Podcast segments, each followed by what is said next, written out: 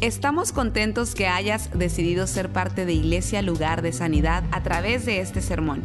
Tal vez estás en tu automóvil, haciendo ejercicio, en el quehacer de tu casa o simplemente disfrutando tu día. Es nuestra oración y nuestro deseo que tú recibas lo que Dios tiene para ti. Si te es posible, te recomendamos que tomes notas de lo que Dios te hable el día de hoy.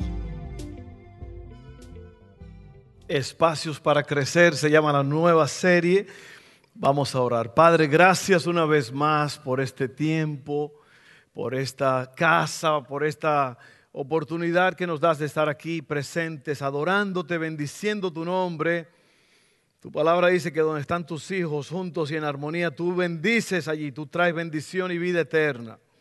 Días largos, así que aquí estamos en tu casa, en tu presencia. Ayúdanos a hablar esta palabra y a recibirla en el nombre de Jesús. Amén, amén, amén. Bueno, esta, esta nueva serie que comenzamos, y bienvenidos a todos los que nos visitan por primera vez, siéntanse en casa. Para nosotros es un gran honor tener los que nos visitan online en Facebook o YouTube. Gracias, gracias. Para nosotros es un gran honor tenerlos a ustedes también eh, invitados eh, en esta casa. Bendiciones a todos. Y eh, en esta nueva serie, que es una serie familiar, cada verano nosotros eh, tenemos una nueva serie sobre la familia. ¿Qué es una serie? Bueno, una serie es, un, conjunto de enseñanzas que van en secuencia cada semana. Y lo bueno de las series es que uno puede tratar con un tema y, tratar con él en varias semanas y poder eh, desmenuzarlo, poder hablar bien de ese tema. No es solamente algo que se hace en, un, en un, tiempo, en un media hora, sino que es, algo que se desarrolla en varias semanas. Y, siendo que este tema de la familia es tan especial y tan grande, yo creo que eh, con mucho amor y con mucho gusto vamos a pasar el tiempo para desarrollar este. Así que esta nueva serie se llama Espacios para crecer. Y en esta nueva serie vamos a estar caminando cada semana por una habitación diferente de la casa y veremos qué representan esas habitaciones y cómo podemos crecer en esas áreas. Yo creo que a usted le va a encantar esto. en el Salmo 127.1, esto es lo que dice la Biblia, si el Señor no construye la casa, el trabajo de los constructores es una pérdida de tiempo. Si el Señor no protege la ciudad, protegerla con guardias no sirve para nada. Y lo que esto está diciendo es que, mire, sin la ayuda de Dios, si Dios no está detrás del asunto, de nada sirve. Usted no va a llegar lejos. En nada de lo que usted haga no va a llegar lejos. ¿Para quién es esta serie? ¿Para, ¿Solamente para familias? No. Le voy a explicar para quién es esta serie. Es para todas las personas que están bajo el sonido de mi voz ahora mismo. Sea que usted sea una persona soltera, eh, casada, divorciada, eh, si usted es un joven que todavía ni, ni, siquiera está pensando casarse. Todo esto es importante. ¿Por qué? Porque lo que vamos a hablar es de las cosas que pasan en un hogar. Y todo el mundo, tarde o temprano, va a tener su propio hogar. Por eso digo que esta serie es para todos. Mucha gente piensa, se sienten excluidos en una serie para la familia. Y al contrario, yo creo, yo siempre he dicho que el que no prepara, repara. Y si usted es un joven, una joven que un día piensa tener su casa, su hogar, se va a casar, es importante que usted ya desde ahora comience a hacer los preparativos para tener una familia extraordinaria. Muy importante, muy importante. Eh, nuestra oración es que Dios edifique las familias de iglesia, lugar de sanidad. Ese es nuestro, el mejor deseo de nuestro corazón. Otra vez, es una serie para todos. Y hoy vamos a estar hablando sobre la sala, ¿ok? Espacios para crecer, la sala. ¿Qué representa la sala? La, sala es la pieza central de la casa. Es cuando, cuando uno entra a una casa, uno llega a la sala.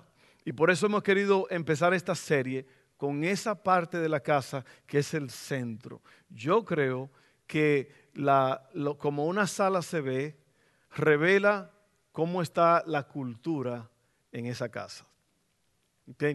Y esto es muy importante. En la sala, ¿qué sucede? Bueno, en nuestra sala de nuestra casa han sucedido y suceden cosas maravillosas, pero también cuando ha habido una, una situación difícil en la familia, nosotros como familia nos sentamos en la sala y hablamos de la situación que está pasando y de las posibles soluciones para poder proceder para que la familia salga adelante. ¿Cuántos de ustedes saben que todas las familias pasan por pruebas y por circunstancias difíciles? Y una de las cosas que yo enseño en la clase para matrimonios es que las parejas que triunfan en la vida son las que pueden hablar de temas difíciles. También las familias tienen que aprender a hablar de temas difíciles. Claro, usted tiene que tener cuidado porque a veces puede haber un niño pequeño en la casa que no está listo para una conversación, a lo mejor que es un poco fuerte. Y hablando de niños, eh, si usted se fija, a lo mejor hay varios niños aquí ahora, es porque ellos acaban de pasar de curso y ya no tienen que estar en una clase de los niños. Ahora ellos han, han madurado, han pasado de curso y están aquí con nosotros. Pero la vida para ellos no se detiene allí, ellos van a estar trabajando, van a estar en, cosas nuevas que van a, estar haciendo en la casa. En esta iglesia todo el mundo trabaja, sea cuando usted llega, que tome la clase de próximos pasos y luego empieza a activarse con la, con la obra de la casa, los niños, como le digo. Así que ayúdame a darle un aplauso a esos niños que están aquí. levanten la mano si hay niños que se graduaron, que están aquí ahora. Amén, acá, acá, hay varios. All right. E, ese, es el, no es el futuro de mañana, ese es el futuro de hoy. Ahí hay un viejo con la mano levantada, canoso. Pero es un niño en Cristo, ven. Entonces, eh, también en la sala han ocurrido momentos extraordinarios. En esa sala de mi casa, ya tenemos como 20 años ahí, más de 20 años. Todos los años ahí es donde abrimos los regalos de Navidad. Qué bonito es que uno pueda sentarse y una de las cosas que siempre hacemos, mi esposa y yo, es, juntos le damos gracias al Señor y le explicamos a nuestros hijos que esos regalitos eh, es porque, por la gracia de Dios, porque Dios nos ha permitido trabajar y poder intercambiar regalos. Y bueno, ya nuestros hijos están más grandes y ellos también ahora nos regalan a nosotros. Ahora se ha puesto mejor la cosa. ¿eh? Antes eran nomás nosotros dos planeando qué le íbamos a dar a ellos. Bueno, ellos ahora trabajan ellos producen y ellos también nos regalan y eso es bueno. Pero e, es, bonito ese tiempo en familia, este, eh, hablar de cosas grandes. En, esa sala también hemos podido ver una película juntos, hemos podido celebrar juntos con amigos, con familia. Eh, tantas cosas que suceden en la sala de una casa. Ahora, hay otra ¿Cómo podemos nosotros tomar, o perdón, cómo podemos tener una cultura hogareña saludable? De, eso se trata. ¿Cómo podemos tener una cultura hogareña saludable? Y yo creo que es, eh, bueno, eh, guardando estos principios, guardando estas enseñanzas, haciendo lo posible para hacer lo que hay que hacer para edificar la familia. Ahora le voy a decir algo que muchas veces la forma en que uno crece, la forma en que uno ha sido criado, no es la forma de Dios. Y uno tiene que aprender cómo hacer eso. Una de las cosas que pues, eso es lo que estamos haciendo ahora mismo aquí. Yo crecí en un hogar donde mi padre no fue un, líder. Mi padre no fue un hombre que, que llevaba las riendas del asunto. Lo, quise mucho y él murió hace muchos años, 18 años, pero mi padre fue un hombre que no fue responsable. Y usted sabe que siempre hemos enseñado que los hombres guían, protegen, gobiernan, proveen. Guían, protegen, gobiernan, proveen. Y cuando yo digo de gobiernan, no quiere decir que mandan. A, los hombres cuando oyen esa palabra, así se hable, pastor, diga, gobiernan. Yo no estoy hablando de eso. Eh, gobernar es ponerse las botas, arremangarse la camisa y trabajar duro para que haya estabilidad en la casa. El trabajo de un hombre no es nada más traer un cheque, es mucho más que eso. El trabajo de un hombre es traer estabilidad emocional a su casa. Es muy importante. ¿Y por qué muchos hombres no hacen eso? Porque no se criaron. Mi papá no nos enseñó esas cosas. Mi papá se emborrachó, mi papá se dio una borrachera una vez de 45 días. ¿Alguien se ha dado una borrachera así aquí? O sea, en el pasado. No me vaya a salir con... Yo acabo de salir de, dos meses, pastor. Hoy estoy sobrio. La cuarentena salió. No, no, no, mi papá, mire, y el doctor le dijo, si haces eso otra vez, se te va a cocinar el hígado. Mi papá murió básicamente de eso mismo. Mi papá murió de eso. algo le pasó bien extraño después de una borrachera, entró como en una coma y un día, de, un 30 días después se despertó y a los pocos días murió. Destino de un hombre que no lleva las riendas de la casa. Qué triste. Pero nosotros, los que estamos aquí, vamos a aprender, vamos a seguir aprendiendo. Todos los días, yo como hombre, yo aprendo cada día cosas. Y hay que implementar eso. Amén. ¿Cuántos siguen contentos? Vamos a terminar esto. O sea, en media hora terminamos. Miren, yo quiero hablar sobre un hombre muy especial hoy, un hombre que tiene un nombre raro, pero él, él, no, él no aparece, él no es muy conocido en el Antiguo Testamento, pero él hizo algo poderoso, porque él está conectado al rey David y a lo que pasó con el reinado de David y la presencia de Dios. Este hombre se llama Obed Edom. Obed Edom.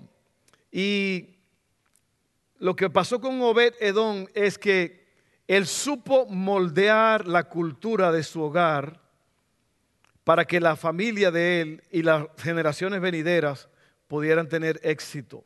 Así que hoy vamos a ver a Obed Edom. Fue un hombre cuya casa, la casa de él, fue visitada por la presencia de Dios. Le voy a explicar cómo pasó la cosa. David estaba tratando de mover el arca. ¿Se acuerda que hablamos hace poco sobre el tabernáculo? Si usted estuvo aquí, el tabernáculo era ese lugar en el desierto donde estaba la presencia misma de Dios en ese arca, en, esa, en ese arca del propiciatorio, donde se ofrecía el perdón por los pecados del pueblo. Y ese arca estaba en un lugar, pero no estaba en, en donde David quería que estuviera, donde tenía que estar. Esa arca estaba como medio eh, por ahí dando la vuelta. Eh, no estaba en un lugar específico. Y David decidió que la presencia de Dios tenía que venir y estar allí en, el pueblo. Y se hizo eso. Pero miren, vamos, vamos a seguir leyendo. El arca estaba siendo transportada incorrectamente en un carro en lugar de ser llevada por el sacerdote y, a mano como se debía llevar. Uno de los bueyes que está llevando esa arca, eh, empiezan a tropezar los bueyes y uno de los jóvenes que está caminando para proteger el arca, la toca para que no se caiga y Dios lo, lo destruye, lo mata inmediatamente. Algo espantoso, algo raro que uno diría, ¿por qué si él, él está cuidando la presencia de Dios? Porque si usted lee la Biblia, lo que pasó fue que David no investigó, no, no indagó sobre cómo debería transportarse esa arca. Todos esos detalles, recuerden cuando hablamos del tabernáculo, todo eso había que llevarlo al pie de la letra. Lo que Dios decía, si Dios decía, saquen este clavo de aquí y clávenlo acá, así tenía que ser. Si no, ¿Sabe lo que decía? Para que no mueran. Porque cuando Dios habla y Dios tiene un plan, Dios quiere que las cosas se hagan como Él dice. Sin embargo, la mayoría de la gente viven haciendo lo que quieren. Y aquí David, como que se le fue la onda, se le fue el avión y no hizo eso. ¿Ok? Esto nos lleva a Obed Edom. Primera de Crónicas 3, 13 al 14. Dice así. Por lo tanto, David no trasladó el arca a la ciudad de David, sino que la llevó a la casa de Obed Edom de Gat. El arca de Dios permaneció en la casa de Obed Edom por tres meses y el Señor bendijo a la casa de Obed Edom y todo lo que él poseía. O sea, el arca es la presencia de Dios, estaba ahí en ese cofre. Y ahora David, no, David se friquea, para decirlo en un idioma más moderno. David se asusta. David se, ¡ay! No, hasta se enoja David con Dios porque mató a Usa. Bueno, no es que lo mató, Usa murió porque él se lo buscó. Esas eran las instrucciones que no podía tocarlo. Y ahora David tiene miedo de la presencia de Dios. ¿Por qué? Porque la presencia de Dios te pone en jaque mate. La presencia de Dios o te mata o te libera, te sana, te levanta. Amén. Entonces David ahora dice, ¿sabe qué? Vamos, vamos a mandar el arca a otro lugar. Y ahí aparece Obed Edom. Yo le voy a decir en un momento quién era él. Eh, traen el arca a la casa de Obed Edom y todo prospera. Miren qué tremendo está esto. Así que el punto número uno es invitando la presencia de Dios. Es la sala, ¿te acuerdas de la sala? La sala, la sala, el lugar donde ocurren las memorias extraordinarias, eh, cosas lindas. David había manejado mal la presencia de Dios y eso hizo que la abandonara por un tiempo. Qué raro, ¿verdad? El error de David fue que tomó la presencia de Dios demasiado a la ligera. Alguien lo dijo de esta forma, en un sentido real el Señor estaba en su arca dando testimonio tanto de su cercanía como de su soberanía. Salmo 25, 14 dice, el Señor es amigo de los que le temen, a ellos les enseña su pacto. Obed Edom dio la bienvenida a la presencia de Dios a su hogar. El resultado fue que Dios bendijo su hogar y todo lo que poseían. Ahora está la presencia de Dios en la casa de Obed Edom. Mire, hasta el zacate, como dicen allá en buen mexicano, la grama, el pasto, el césped, estaba bien bonito.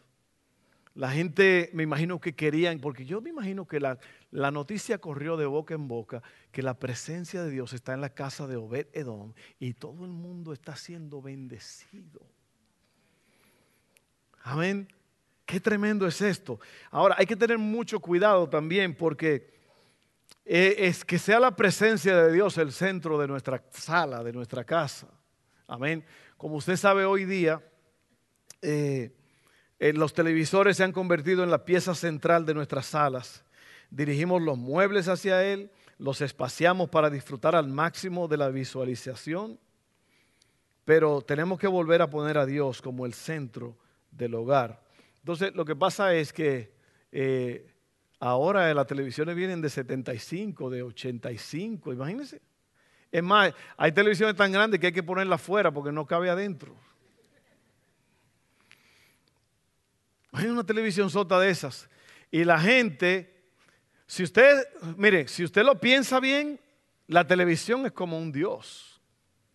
Es un Dios. Porque todos se postran ante las imágenes que salen allí por horas. ¿Sí o no? Porque esa ha sido la cultura de que se inventó la televisión. Pero lo que yo te quiero decir es, ten mucho cuidado, ten mucho cuidado de que eso no se convierta en un ídolo. Porque hay lugares donde la televisión es el todo. Llega familia y todos están viendo televisión. Llega amigos y todo el mundo está concentrado en el ídolo. Amén. Apaguemos la televisión. Apáguela. Es más, yo estoy haciendo un invento que, no es un invento mío, pero yo pienso llevarlo más allá de la... Es, es un aparato que tiene un mecanismo que la televisión se esconde. Usted le da un botón y se mete un mueble y ya se fue el ídolo. Aunque sea lo tapamos por un rato, ¿no? Pero tenga cuidado, tenga cuidado de que eso no sea el centro de enfoque de todo, porque si no, entonces no va a haber tiempo para hablar. Es como los celulares y todo eso, los tiempos han cambiado mucho. Hay gente que se pasan todo el santo día en ese celular. Y todo, todo, todo, todo es ahí el celular, el celular. Hay personas que se levantan y es lo primero que agarran. Como que ese es el, fluir de la vida, ese es el celular. Usted ve gente que están eh, todos juntos en unas salas y cada quien está en el teléfono y están teniendo un, tiempo espectacular juntos. Yo conozco personas y casas donde hay una cesta, hay un, cesto que todo el mundo tiene que poner su celular ahí antes de entrar a la casa. ¿Por qué? Para que no se pierda esa costumbre. A lo mejor suena un poco exagerado, pero si usted lo piensa bien, eh, si nosotros no nos cuidamos, los aparatos electrónicos se van a robar las mejores memorias que podemos hacer como familia juntos. Amén. Para pensar. Oiga bien, la, casa de Obed Edom fue bendecida, la presencia de allí, de Dios, o sea, en esa caja, en ese cofre, estuvo allí por tres meses. No, hace, no, no es necesario que la presencia de Dios esté mucho tiempo en un sitio para que empiece a causar un impacto negativo. Cuando Dios está presente y se le da el primer lugar, las bendiciones fluyen. Debemos de hacer la obra de Dios a la manera de Dios. Así que en esta serie vamos a hablar sobre cómo hacer que Dios sea el centro del espacio de tu casa, de tu vida. David ve la bendición que proviene del arca que está en la casa de Obed Edom y decide intentarlo de nuevo. Eh, mientras mueven el arca, fíjate quién es el elegido para protegerla. Mire, Primera de Crónicas 15, 24 dice, Sebanías, Josafat, Natanael, Amasai, Zacarías, Benaía y Eliezer, todos sacerdotes, oiga bien, fueron elegidos para tocar las trompetas cuando marchaban delante del arca de Dios. Obed Edom y Jeías también fueron elegidos para vigilar el arca. ¿Por qué? Porque ya Obed Edom era un hombre, eh, bueno, le voy, a, explicar quién él es, no quiero dar eso, eh, no quiero revelarlo muy rápido. Este, así es que el punto número dos es este. Te voy a revelar quién es Obed Edom. Cuidando la casa se llama el punto número dos. Punto número uno fue invitando la presencia de Dios. Número dos, cuidando la casa. Cuidando la casa. ¿Quién fue Obed Edom? Era un hombre levita. Los levitas eran los que tenían el, cargo del, sacerdocio, del templo, de cuidar el templo, la seguridad del templo. Eh, eran guardianes vigilantes del templo. Sus tareas incluían seguridad y acceso. Los guardianes se encargaban de filtrar lo que entraba. ¿Oyó? Entonces, aquí está la clave eh, de lo que es guardar. Nosotros somos los guardas, los guardadores de la visión. Tenemos que tener cuidado con lo que entra a nuestra casa. Amén. Usted tiene que tener cuidado cuáles son las imágenes que se están proyectando en esa televisión. Amén. Usted tiene que tener cuidado y ver, saber, tener acceso a los teléfonos de sus hijos y ver qué es lo que ellos están viendo. El día pasado me dijo un hombre con una hija que hay una cultura ahora que se cortan, se cortan. Yo no tengo tiempo para hablar de eso, pero es una cultura de jóvenes que se cortan la piel, una cosa espantosa. Y él me dijo cómo en el celular ella tenía toda la información de cómo hacer todo eso. Ella tenía lugares que ella frecuentaba en línea para poder mantener esa cultura, ese estilo de vida. Así que ese teléfono celular puede estar trayendo muerte a su casa, eh, literalmente muerte. Yo recuerdo la historia de, de un muchacho que quemó la casa entera porque él estaba, él estaba obsesionado con el juego de, eh, Resident Evil, un juego que se llama El mal está adentro. Oiga bien, oiga qué nombrecito. Y, y, usted sabe los millones y millones de jóvenes que todavía juegan ese juego. Yo creo que ese juego todavía está activado. Resident evil, el mal está adentro, o, mal que reside adentro. Y él estaba jugando en la computadora de él. Y él dejó una carta de suicidio debajo de la computadora. Y eso fue lo único que se preservó. El fuego quemó todo excepto la carta esa para que, como, como una señal de que a través de un aparato electrónico entró la muerte a la casa. Pero no solamente son los aparatos electrónicos, también son los amigos que tú traes a tu casa. El, el, refrán que dice, dime con quién andas y te diré quién eres, no es un invento cualquiera, es una realidad. Tú eres, tú eres, eh, tú te conviertes en las personas que tú invitas a tu mundo. Recuerden lo que siempre les he dicho, las viejas amistades traen con ellos viejos hábitos. Dime con quién andas y te diré quién eres. Yo siempre he dicho que el que anda con buitres aprende a comer a carne podrida. El que anda con águilas aprende a volar alto. ¿Quiénes son las personas que tú tienes a tu alrededor? ¿Águilas o buitres? Y yo no estoy hablando del grupo de los 60, esos eran los Beatles, no los buitres. Dime con quién andas y te diré quién eres. O sea que los amigos de tus hijos, ¿quiénes son? ¿Quiénes son las influencias? ¿Qué es lo que están viendo en YouTube? ¿Qué es lo que, ¿Cuáles son las películas que están viendo? Todo eso, si usted no lo controla, ellos están siendo controlados por otras fuerzas. Bueno, seguimos. Nosotros somos los que ponemos el termostato espiritual en la casa, en nuestros hogares. Dios nos ha llamado a ser los líderes espirituales de nuestra familia. Jesús custodiaba la casa de Dios. Mira lo que dice Juan 2, 15 al 17. Usted recuerda esto. Jesús se hizo un látigo con unas cuerdas y expulsó a todos del templo. Echó las ovejas y el ganado. Arrojó por el suelo las monedas de los cambistas y les volteó las mesas. Luego se dirigió a los que vendían palomas y le dijo, saquen todas estas cosas de aquí, dejen de convertir la casa de mi padre en un mercado. Entonces sus discípulos recordaron la profecía de las escrituras que dice, el celo por la casa de Dios me consumirá. O sea, Cristo cuidó su casa y tú tienes que cuidar tu casa. Tú tienes que tomar las riendas del asunto y decir, aquí no se va a ver esto. Porque hay padres que ya no tienen control sobre los hijos. Si usted no tiene control sobre sus hijos, hay un problema muy serio. Si sus hijos son los que dominan su casa, lo que dicen que eso es lo que yo voy a ver y nadie me lo va a quitar, hay problemas. Seguimos.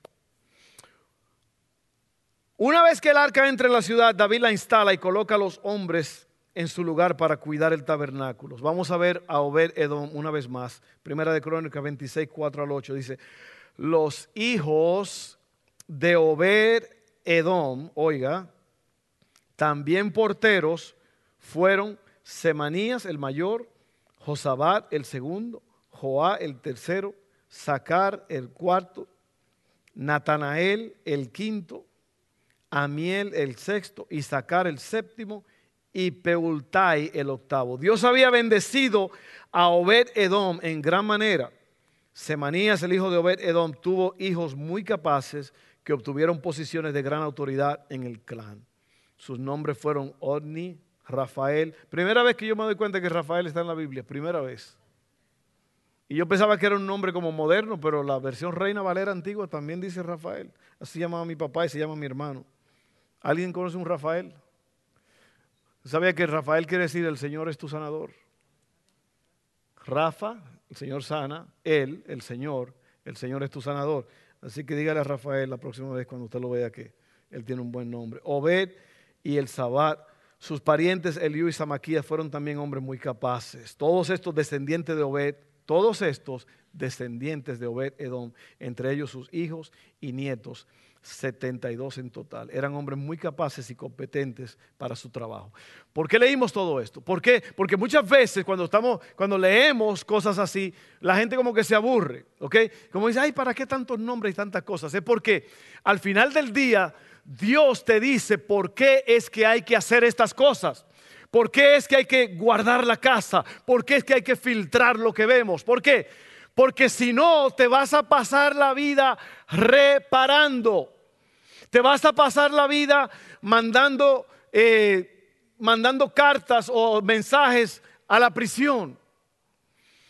O, mire, hace poco yo, yo puse algo en Facebook y era, descuida a tus hijos, deja de ir a la iglesia. Porque hay muchos padres ¿qué yo no voy a la iglesia? Y usted sabe que una de las mentiras más grandes es que lo que yo hago solamente me afecta a mí. No, lo que tú haces le va a afectar hasta el gato en la casa va a estar afectado. Así es. Y tenemos que tener cuidado con esa actitud. Nunca afloje su asistencia a la iglesia, porque los hijos suyos lo van a hacer también. Y después le va a salir más caro a usted. Le va a salir más caro las cortes. Si usted no lo crea, si usted no lo cree, váyase a cualquier corte, aquí a González. Váyase a las 8 de la mañana para que usted vea quién está allí. Puros jovencitos. Puros jovencitos. 12, 13, 14, 15, 16. Algunos tienen un cigarro en la mano, le están hablando mal a los padres. Todos los días vaya y véalo. ¿Y usted sabe cuánto le está costando a esos padres para tener a esos chamacos y llevarlo a corte, pagar abogados? Luego hay que pagar por psicólogos, a veces hasta psiquiatras. Es mucho más caro no tener a Dios en cuenta. Yo te, te aconsejo, padre, que tú te pongas las pilas y mientras hay un servicio en la casa de Dios, esté allí con tus hijos. Hombres, hombres, hombres, hay una sociedad privada de hombres. Los hombres son los primeros que tienen que bañarse, perfumarse y estar listos, con la llave lista para ir a la iglesia. Amén. Yo sé que el amén no fue rotundo porque lo están pensando. Pero así tiene que ser. Porque se lo estoy diciendo. Y voy a tener cuidado porque yo le dije a la gente, si sigue así te vas a morir la semana pasada y yo fui el que casi me muero esa noche. Comí excesivamente y a las 3 de la mañana estaba vomitando hasta, hasta las orejas. Pero miren, si usted no lo hace, usted va a tener problemas serios.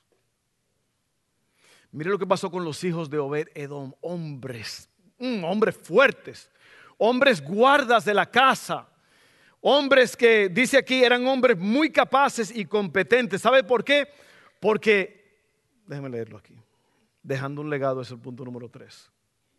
El primer punto fue invitando la presencia de Dios. Número dos, cuidando la casa. Número tres, dejando un legado.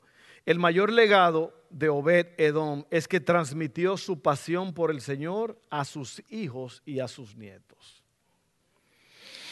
Eran muy capaces y estaban bien calificados para su trabajo.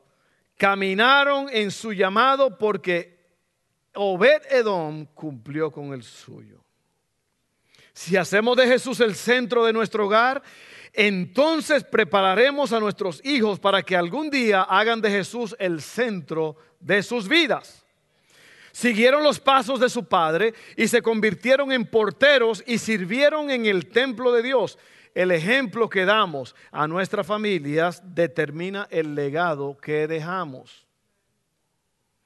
¿Sabe lo que hay que hacer, padres, papá, mamá? Hay que dejar la pereza a un lado. Hay que ponerse las pilas. Hay que ser un ejemplo. Hay que dar testimonio. Hay que hacer lo que hay que hacer. Hay que trabajar duro. Hay que preparar a nuestros hijos para que luchen las batallas del mañana. Hay que enseñarlos hoy, porque si usted no le enseña hoy, sus hijos, miren, los hijos hoy, hoy día, los jóvenes están bien confundidos. Los jóvenes viven ¿Sabe de dónde agarran los jóvenes toda la información? No es de los padres mayormente, es del internet o de otros amigos que están iguales que ellos. ¿Usted sabe la cantidad de, jóvenes que se suicidan cada día? Eh, creo que cada 16 segundos se suicida uno. Entonces, si esa cita no es correcta, es muy cercana. Okay, así que búsquela si quiere. Yo no sé, yo no sé pero es da pena. ¿Sabe por qué? Porque no han tenido padres que le enseñen correctamente. No han tenido padres que le enseñen a no ser maliciosos, a no robar, a no codiciar, a no tener celos, a no hablar mentiras. Los padres tienen que enseñarle eso a sus hijos. Miren, hay una sociedad de hombres perezosos, hombres que no se ponen las pilas, Hombres que creen que ser hombre es tener pelos en el pecho y tener músculos y, hacer esto y aquello. Eso no es ser hombre. Ser hombre es parecerse a Cristo. Ser hombre es trabajar. Ser hombre es traer comida a la casa. Ser hombre es amar a la esposa. Ser hombre es abrazar a los hijos. Le preguntaron a un muchacho, ¿qué es un padre? Es alguien que da buenos abrazos. All right. Y hay muchas hijas que andan loqueando en la calle porque no han tenido un hombre en la casa que le ha mostrado el amor sincero de un padre. No la han abrazado, no le han, no le han hecho sentir a estas hijas como que ellas tienen valor. Eso está pasando. Así que vamos a cerrar aquí ya. Eh, el ejemplo que damos a nuestra familia determina el legado que dejamos. Tener a Dios en el centro de tu hogar es preparar a tu familia para el futuro. Proverbios 13:22 dice, la gente buena deja una herencia a sus nietos, pero la riqueza de los pecadores pasa a manos de los justos. Así que, ¿qué vas a hacer con esto? ¿Qué vas a hacer con este mensaje? Sabe que tú nunca vas a cambiar tu forma de vivir hasta que no cambies tu forma de pensar. Nunca. Nunca. La definición de locura es seguir haciendo lo mismo vez tras vez, esperando resultados diferentes.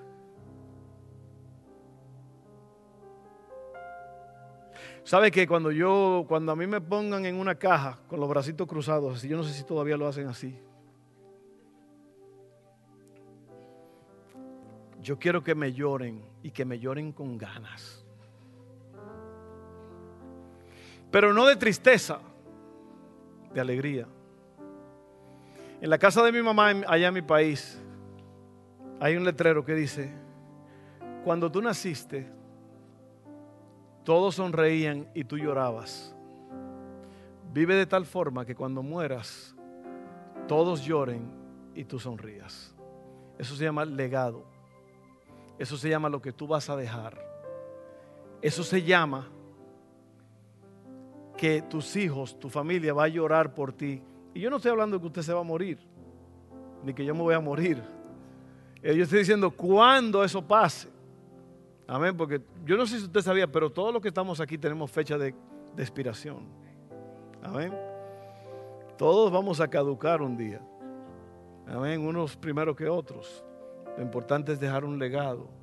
Lo importante es que tus hijos en verdad te van a extrañar porque tú fuiste que no te pase como el muchacho que llegó a un funeral y el funeral estaba lleno de gente, lleno de gente. Y este chamaco llegó borracho. Llegó borracho y se paró enfrente de la caja. Era un pastor que había muerto. Y el muchacho se quedó así viendo al pastor. Dijo, ay papá, con razón nos descuidaste para poder ponerle atención a toda esta gente que están aquí viéndote hoy. O sea que ese pastor descuidó a sus hijos por la iglesia. Nunca, nunca, nunca que nos pase eso a nosotros. Si hay alguien que ha gozado y ha pasado buenos tiempos, son mis hijos, nuestros hijos. Todas las oportunidades que podemos usar para tener, para divertirnos, hay que buscarlas. Así que cree eso. Los hijos a veces se van de la casa de antemano o, o no quieren estar en la casa porque los padres son aburridísimos. Oiga, padre, sea divertido. Haga cosas divertidas con sus hijos. Una de las cosas más tristes es que los hijos tuyos vayan donde el vecino porque tú no eres divertido y allá sí hay fun con el, vecino. Allá sí se hacen cosas, hacen juegos, hacen muchas cosas. Vamos a estar en pie, vamos a orar. Si usted quiere pararse, si, si quiere puede sentarse. Vamos a terminar aquí. Padre, ayúdanos. Háblanos en esta tarde, Señor. Queremos ser como Obed Edom, que permitió la presencia de Dios en su casa. Y como resultado, todo, todo le fue bien. Empezó a prosperar. Y eso se extendió. Se extendió tanto que sus hijos y sus nietos se convirtieron en los guardianes del templo. Oh Señor, en, este, en esta tarde, que nuestra sala, que el centro de nuestro hogar sea ocupado por ti, Padre. No la televisión, no esto, no aquello, pero tú. Ayúdanos a crear memorias extraordinarias en esa sala. memorias que van a perdurar para siempre. Ahora mismo ayúdanos, Señor. Perdónanos si hemos sido negligentes, si hemos sido perezosos, si hemos sido egoístas. En el nombre de Jesús. Amén, amén, amén. Quiero hacer una oración ahora mismo y esta oración es para cualquier persona que nunca haya entregado su vida a Cristo. Todo el que nace en esta tierra, en un punto de su vida, tiene que entregarle su vida al Señor, si quiere ser salvo. Amén. Y este es el momento para hacerlo. Si usted nunca lo ha hecho, hágalo conmigo ahora. Es una oración simple y rápida. Dígale esto a Dios. Padre, yo creo en Jesús. Yo acepto lo que Él hizo. Él murió por mí en la cruz. Tomó mi lugar. Llevó mi pecado. Yo me arrepiento. Yo creo en lo que Él hizo. Murió y resucitó. Y me da vida eterna. En el nombre de Jesús. Amén. Entonces, si tú hiciste esa oración, yo te felicito. Porque el Señor te acaba de salvar. Amén.